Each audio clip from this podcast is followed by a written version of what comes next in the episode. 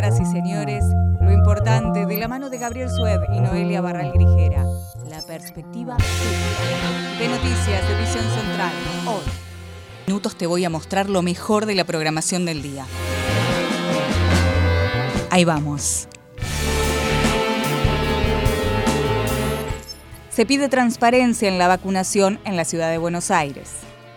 De, alguna manera las prepadas que pudieron acceder a la vacunación eh, plantean un modelo desigual como en tantos otros ámbitos de la ciudad de Buenos Aires. Preguntando se llega a Roma y al Papa Francisco también.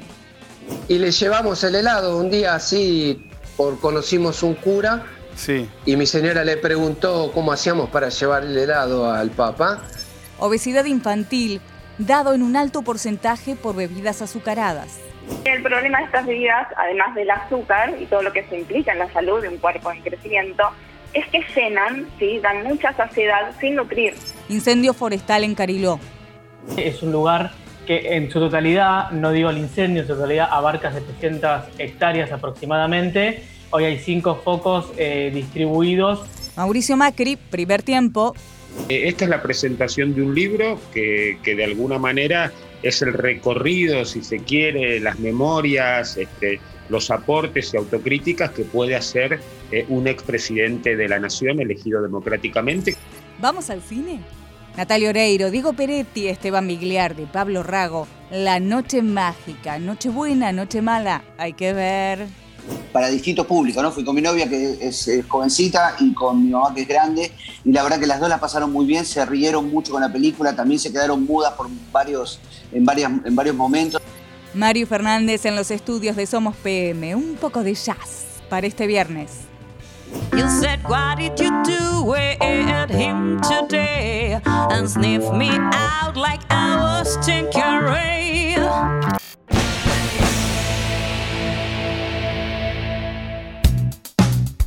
Señoras y señores, lo importante de la mano de Gabriel Sued y Noelia Barral Grijera, la perspectiva justa. IP Noticias, edición central, hoy. La provincia de Buenos Aires tiene además un monitor que permite saber, municipio por municipio, cómo avanza el plan de vacunación. Eh, y en los últimos días se conoció una suerte de ranking que muestra qué municipios eh, del, concretamente del conurbano están vacunando a mejor ritmo y cuáles lo están haciendo a un ritmo más lento. Entre los municipios que lo hacen de manera más lenta está el municipio de Tigre. Eh, hoy eh, está en el lugar sexto, comenzando la tabla de abajo, por supuesto. Más o menos se vacunó en Tigre el 2,6% de la población que si se compara con los municipios que están en la parte de arriba de la tabla, Morón, Ituzangó, Hurlingham, es menos de la mitad de lo que han vacunado en cuanto a porcentaje de población esos municipios que les mencionaba. Para entender un poco más qué está pasando, estamos en comunicación con Julio Zamora, él es el intendente de Tigre. Julio, buenas noches, te saludamos Noelia Barral Grigere y Gabriel Suet. ¿Cómo les va? Bien, buenas noches. Buenas noches. Dale, Gaby. Julio, no, simplemente este, hacía la introducción con los datos duros, los números, y quería ver qué explicación había a este ritmo de vacunación lento de Tigre respecto de otros municipios del conurbano. Bueno, recién hace un par de días, dos días exactamente, eh, pudimos incorporar eh, efectores municipales al plan de vacunación. Estamos en un total al día de hoy de más de 12.000 vecinos vacunados. Pasamos de un porcentaje de uno y pico por ciento a un 3,2 por ciento de la población al día de hoy.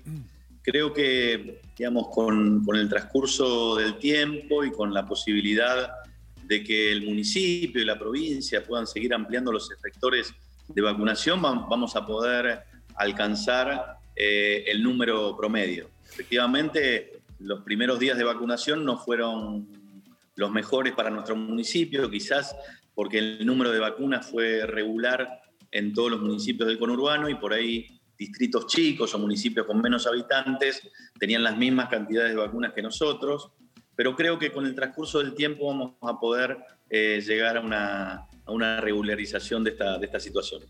Intendente, usted decía recién que eh, hasta ayer no lograron incorporar a efectores municipales para aplicar la vacuna. ¿Esto eh, a qué se debe esta demora en sumar a, bueno, a, a, la territorialidad del municipio para aplicar las vacunas? Bueno, se debe, creo, una estrategia del Ministerio de Salud de la provincia de Buenos Aires.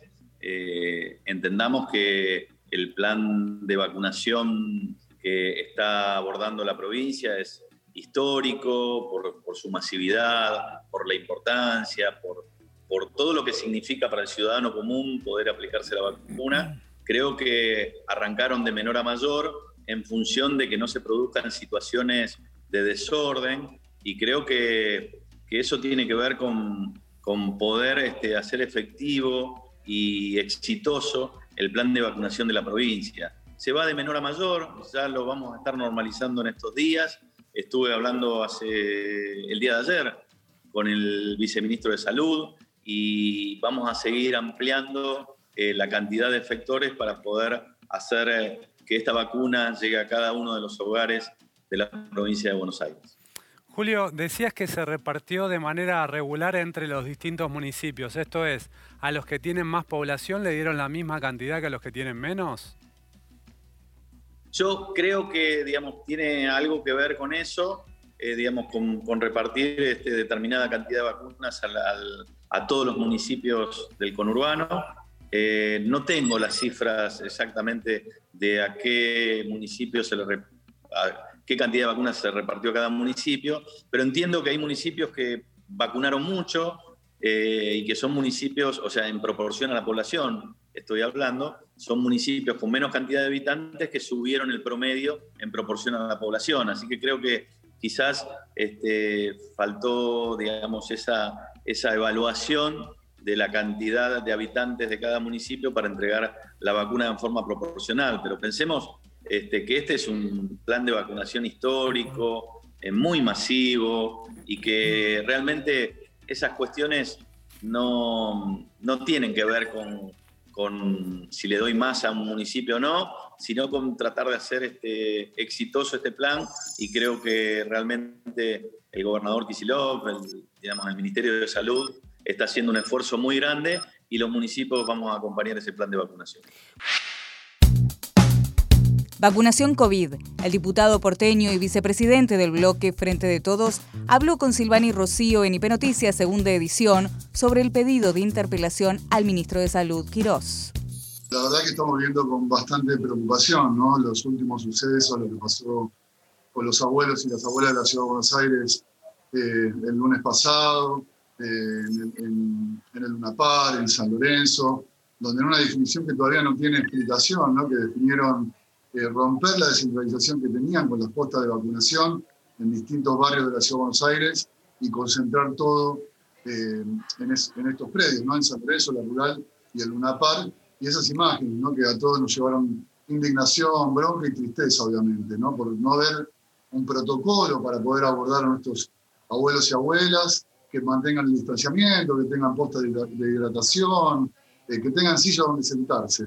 Si bien se resolvió, la verdad que nosotros insistimos en tener las explicaciones del caso, qué pasó, y obviamente que la persona que sea responsable eh, tenga que cumplir eh, con alguna, eh, nada, por lo menos notificarnos de quién fue y también que, que se haga algo con, con, esa persona, ¿no? Como ha pasado a nivel nacional, creo que hay que resaltar, ¿no? Lo que el presidente Alberto Fernández, más allá de, de, la situación general, como en cada uno de los casos donde hay un error grave, eh, lleva adelante una decisión política que en principio, más allá de pedir una disculpa, subsana y encara otra vez nuevamente para mejorar esas condiciones. ¿Cómo sigue ¿no? el seguimiento de la campaña de vacunación por parte de ustedes en la ciudad de Buenos Aires? Mira, uno de los principales problemas es eh, la información, digamos, el acceso a la información correcta.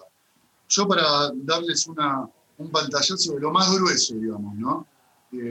La página de la Ciudad de Buenos Aires es el lugar donde tenemos para poder acercarnos a tener la, información oficial. Y por otro lado, la conferencia de prensa del ministro Fernando Quirós. Para que te des una idea, hasta el día de ayer, la última información que había, la actualización era del 2 de marzo. Y en esa información, como el número más grueso, por ejemplo, la cantidad de vacunas que tiene la ciudad hoy, figuraba que eran 211.900 vacunas.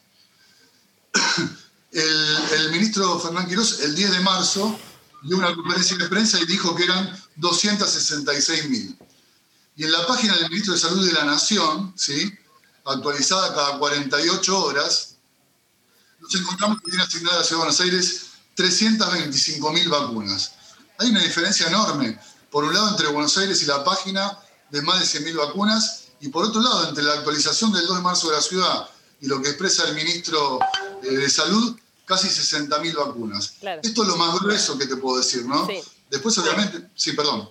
No, no, no, preguntarte, vemos que evidentemente esta no es la única irregularidad, ¿no? En la campaña de vacunación. ¿Qué medidas se pueden tomar? Tengo entendido que en el ámbito que tiene que ver con lo judicial eh, se puede, ¿no? Llevar esto a una instancia donde se investiguen absolutamente todos los detalles de cómo se está desarrollando el procedimiento.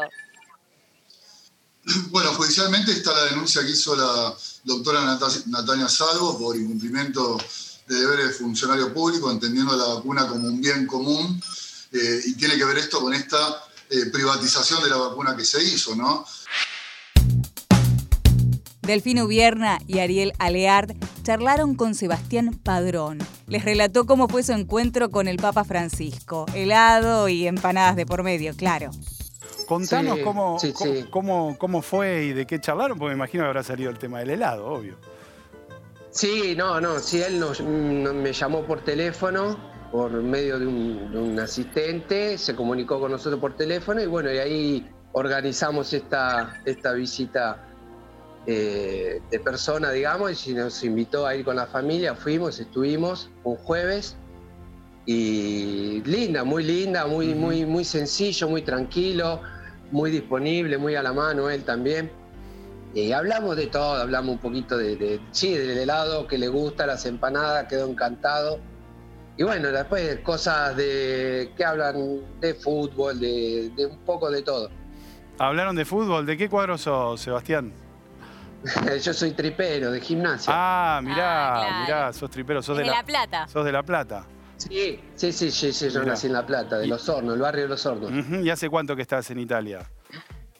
En Italia vine en el 2002. Ajá. Después tuve una vuelta a Argentina en el 2010. Estuve seis años con la heladería ahí, en Los Hornos. Sí, Y después con mi señora, que es italiana, Mirá. decidimos volver a Roma y, y seguir con la heladería acá. Ahora, ¿por qué el Papa te, por qué el Papa te eligió, digamos? eh, él iba antes cuando era cardenal, ya tenía calada la heladería, dijo acá hay buen dulce de No, leche no. granizado. ¿Cómo No, fue? pues nosotros acá, nosotros acá abrimos en el 2018, en enero del 2018. Ah, claro, ya estaba el Papa. y, y le llevamos el helado un día así, por conocimos un cura, Sí, y mi señora le preguntó cómo hacíamos para llevar el helado al Papa, y nos dijo que vayamos a Santa Marta un miércoles a la mañana con el helado, que él iba a avisar que íbamos a llevar helado para el Papa. ¿y qué lo Y llevas? ahí empezó todo. Sí, mirá, y lo, lleva, lo llevas en una moto, tocas el timbre, ¿cómo, cómo Claro, es haber eso? alguien de seguridad. Claro, alguien de seguridad te- que lo recibe. Te recibe. Sí, sí, sí, Claro. sí, no, la primera vez sí, eh, uno entra, están los guardias eh, ahí en la puerta, nos hicieron, Claro. me hicieron entrar hasta, pasé dos, tres controles y en el, ya en el cuarto no pude entrar más y ahí me recibieron, la gente de gendarmería me recibió Claro. el helado. Y bueno, ya las últimas veces ya, ya no, ya directamente vamos hasta adentro, o sea, entramos Claro, ya, ya- como ya que nos conocen. conocen también. Sí. mirá. Sí. Se- Sebastián, ahí estamos viendo también unas empanadas, este, porque bueno, sabemos que, que haces eh, también ese, ese tipo de comidas. Y nos decías que también él pide ese, eh, te ha pedido empanadas. Sí, sí, les llevamos, les Mirá. gustó, nos dijo cuando fuimos, nos encontramos, dijo que les encantó, encantó mucho, sí, sí. Mirá, empanadas Sí, de sí. carne. Sí, hacemos carne, atún, jamón y queso y caprese también. Cuatro tipos. Pies Lapka y Gaby Sagordo entrevistaron a la nutricionista Josefina Danucci en relación al alto porcentaje de obesidad en niños y adolescentes marcado sobre todo por el consumo de bebidas azucaradas y o gaseosas. justamente estas bebidas tienen un- una alta concentración de azúcares que lo que generan es justamente esto, las ganas de más y más y querer más y parecen que no tienen fondo cuando toman estas bebidas. Y el problema de estas bebidas, además del azúcar y todo lo que se implica en la salud de un cuerpo en crecimiento, es que llenan, ¿sí? dan mucha saciedad sin nutrir. Son calorías vacías que no aportan nutrientes. Entonces después, cuando viene la hora de la comida, ahí está el tema. Ya no quieren comer porque se saciaron en el momento con esos dos, tres vasos de gaseosa o de azucarada, ¿no? ¿Por dónde podemos empezar? Bueno, en el caso de los más chiquitos siempre es más fácil porque los que decidimos quiénes compramos los alimentos o las bebidas en las casas somos los que estamos a cargo de ellos, ¿sí? Entonces, empezar por tratar de que este tipo de productos no formen parte de la lista de compras habitual de la familia, aunque uno haga una compra para una o dos semanas y diga, bueno, compro igual una botella o dos botellas para tener o unos sobrecitos para reconstituir en polvo. Tratar de que no forme parte de esa lista, ¿sí? Habitual de alimentos y que queden para momentos eventuales, como alguna reunión, algún evento social, algún cumpleañitos, en que la oferta esté dada por el entorno, pero que no suceda dentro de la casa, ¿sí? Eso como para, para empezar. Em, otra opción también es empezar eh, no poniéndolo en la mesa directamente, si ya está, ¿no? decimos, bueno, yo quiero arrancar, pero ya tengo estas botellas en mi casa, ¿qué puedo hacer? Bueno, nos sentamos en la mesa y primero que haya agua, y después a lo sumo pueden tomar un poquito o empezar a diluir, sí, ese vaso de ese jugo mezclado con un poco de agua. Puede sonar raro, pero los más chiquitos claro. funciona y mucho. Josefina, ¿a partir de qué edad sugerís que uno le puede empezar a dar este tipo de, bebidas a, los niños? Bien, en verdad la recomendación es nada de azúcar, sí, agregado, ni ningún producto que la contenga hasta los dos años de edad, sí, esa es la recomendación de la Organización Mundial de la Salud y a partir de esa edad no es que se sugiere una cantidad diaria, ¿sí? sino que se sugiere tratar de evitarlo. Em, y en su debido caso no llegar a más de 2 gramos por día, lo cual si uno lo compara con lo que puede llegar a tener un vaso de gaseosa, nos estamos pasando muchísimo más de la recomendación total diaria en un solo vaso. ¿sí? Obviamente a medida que crecen, la recomendación en ese sentido es más flexible porque el aporte calórico que necesitan es mayor, ¿sí? en cuanto comparamos un adolescente con un niño de 5 años, pero siempre la recomendación es tratar de evitar este tipo de bebidas. Josefina, ¿cuánto puede ayudar en esta situación en el etiquetado frontal? Por ejemplo, que advierta en esa bebida el exceso de azúcar, teniendo en cuenta que muchos chicos ya tienen también una conducta saludable, sobre todo cuando son un poquito más grandes, ¿no? Y quieren también cuidar la salud.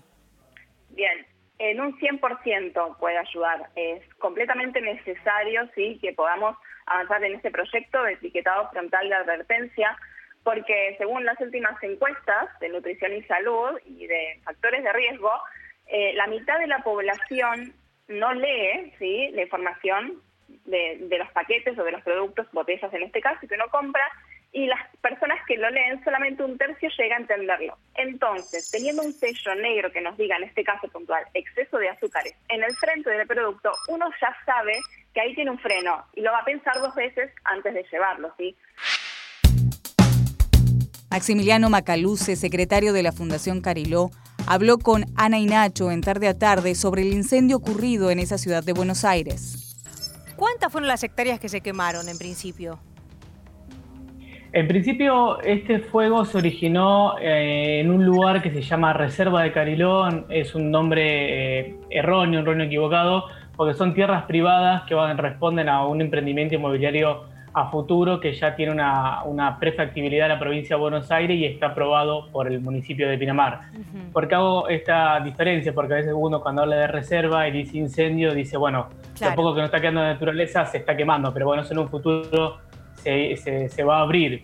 No obstante esto, se está produciendo un problema ambiental muy grande. Es un lugar que en su totalidad, no digo el incendio, en su totalidad abarca 700 hectáreas aproximadamente Hoy hay cinco focos eh, distribuidos que no sabría decirte con exactitud porque al ser tan cerrado el, bosque y hacer el humo tan, tan grande no se puede llegar a saber exactamente cuánto se, se incendió. Eso será materia de investigación para pasado mañana o ya el lunes cuando el fuego está completamente extinguido.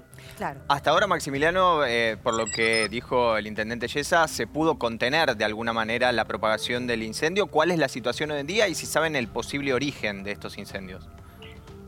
Sí, se pudo contener gracias a una rápida respuesta de los bomberos de Cariló en conjunto con eh, los de Pinamar. O sea, si bien el municipio es Pinamar, cada localidad tiene sus bomberos los bomberos de Cariló responden a la provincia de Buenos Aires y también eh, asistieron los bomberos de Pinamar, de Villa Gesell, de Madariaga, un helicóptero hidrante y un avión hidrante que responden al Servicio Nacional de Manejo del Fuego.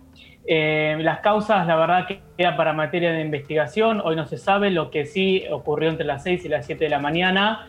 También se está investigando eh, si fue una llamada por algún vecino o también, dato no menor, los bomberos realizan recorridos 24/7 en esa zona porque al no tener, es una zona virgen, no tener calle, no tener cámaras, no tener nada, lo único que queda es el factor humano recorriendo la zona. En Redacción IP, Pato, Lea y Andrés charlaron con el diputado nacional de Juntos por el Cambio, Maximiliano Ferraro, sobre el flamante libro del expresidente. Lo único que, sé es lo que fui leyendo en algunos medios eh, y bueno, y seguramente estaremos el, próximo jueves 18 eh, acompañando la presentación del expresidente de la Nación, Mauricio Macri.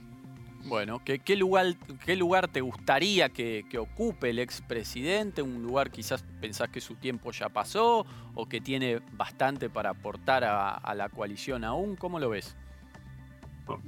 En, primer lugar, decir que no me parece que Macri eh, reaparece después de un año y pico de haber dejado el gobierno nacional. Hay que poder resaltar que Mauricio Macri, junto con los otros liderazgos y legitimidades que participan de Juntos por el Cambio.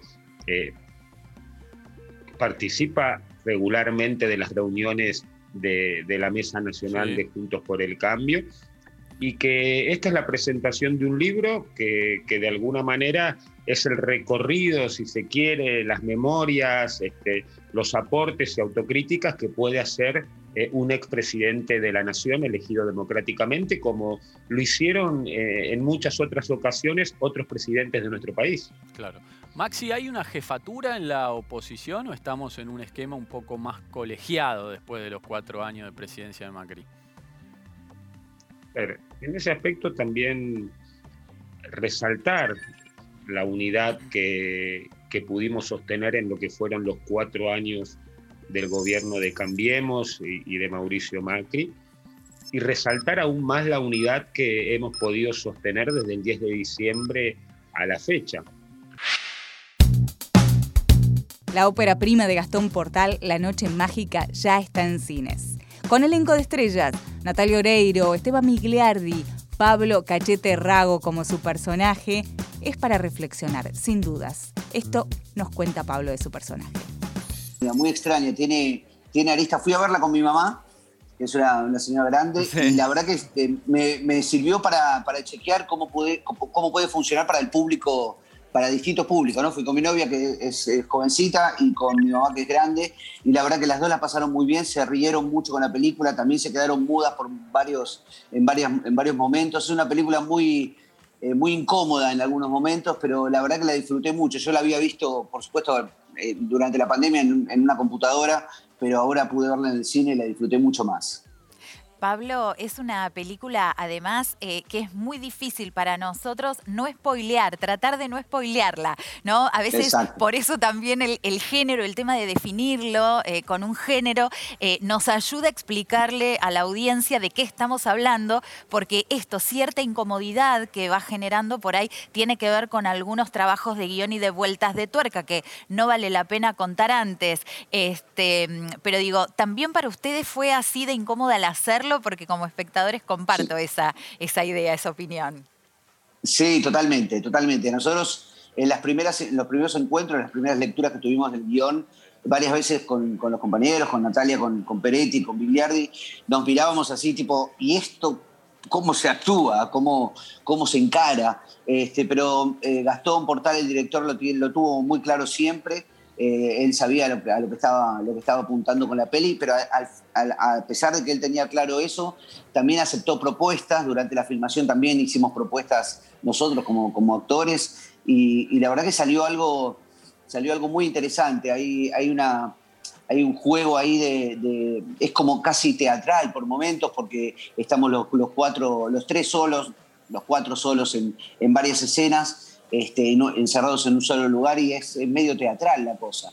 Así que este, lamento no poder spoilear nada porque la verdad que hay cosas que me dan ganas de contarla y tengo muchas ganas de verla de vuelta. Creo que eso le va a pasar mucho a la gente, que, es una peli que no es solamente te va a entretener, sino que te va a dejar pensando y, por ahí con ganas de verla de vuelta. Bueno, en el marco de, de todas maneras, una noche de Navidad, esa noche mágica, ¿no? Es como, bueno, la película también antinavideña. totalmente, totalmente antinavideña. Este, es, es lo, que, lo, lo, que todos queremos que no nos pase el día de la noche, la, noche buena, ¿no? Este, sí, es, eh, también está bueno eso, porque están puestas las cosas en un lugar también incómodo, ¿no? Porque se a mí me pasó algo cuando la vi por primera vez y ayer, que la volví a ver, sabiendo por supuesto de qué va la película, eh, que es que uno como espectador siempre tiene ganas de adivinar, ¿no? qué es lo que va a pasar. Y con esta película no pasa eso. Con esta película este, crees que va para un lado y de pronto te pega un bife y de pronto te reís de algo que es, este, que, si lo pensás no te reirías. Eh, em, tiene todo un costado muy interesante. Em, hay muy buenas actuaciones. Lo de Peretti a mí me sigue pareciendo genial. Yo lo, sigo siempre. He trabajado varias veces con él, pero cada vez que lo veo en la pantalla me conmueve, me provoca cosas. Natalia está extraordinaria, está hermosa, además la película está muy, muy bella, ella lo es, pero en la película se, hay, hay, muy buen trabajo de fotografía donde todos podemos también este, lucirnos. En los estudios de Somos PM, música en vivo, Mario Fernández.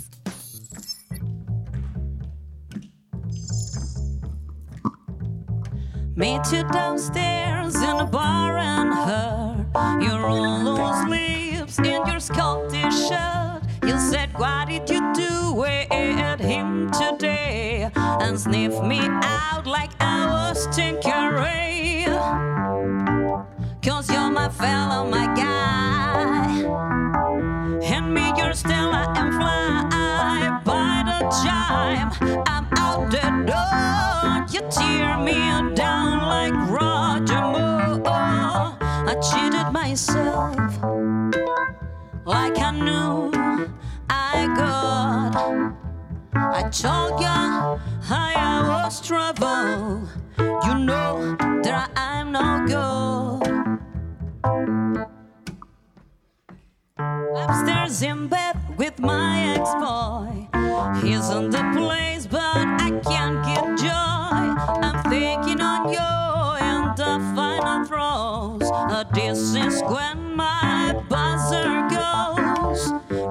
To meet your chips and bitter.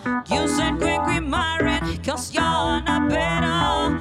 There'll be none of him no more. I cry for you on the kitchen floor. I cheated myself like I knew I got. I told ya I was trouble.